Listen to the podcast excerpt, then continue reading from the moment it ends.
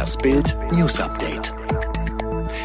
Nobelpreis für Trump. Auf dem Balkon des Weißen Hauses verkündete US-Präsident Donald Trump, dass die beiden Golfstaaten Bahrain und die Vereinigten Arabischen Emirate ihren Konflikt mit Israel beilegen.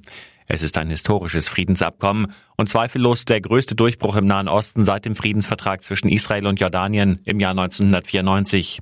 Sofort entbrannte die Debatte, steht dem US-Präsidenten dafür nun der Friedensnobelpreis zu. Staatsanwalt ermittelt gegen drei Aldi-Erben. Die Differenzen in der Discounter-Dynastie driften in eine neue Dimension ab. Eine Strafanzeige löste Ermittlungen der Staatsanwaltschaft gegen Angehörige der Aldi-Nord-Familie aus, die mit 17,2 Milliarden Euro Vermögen zu den reichsten des Landes zählt. Das berichtete Business Insider.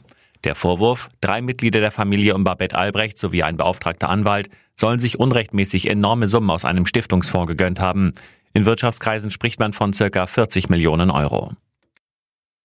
Lockdown kann laut schwedischem Professor mehr Todesfälle verursachen als Corona.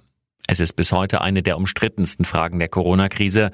War Schwedens Entscheidung gegen den Lockdown richtig? Dafür sprechen die aktuell sehr niedrigen Infektions- und Todeszahlen in Schweden, dagegen die hohen Corona-Todeszahlen im Frühjahr in Schweden, die gemessen an der Einwohnerzahl zu den höchsten in Europa gehören.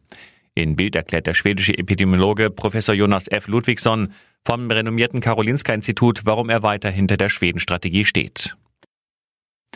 Sylvie Mais, Familiendrama vor der Hochzeit. Ihr schönster Tag wird von einem schlimmen Schicksal überschattet. Am Samstag wird Sylvie Mais ihrem Verlobten Nicolas Castello das Ja-Wort geben.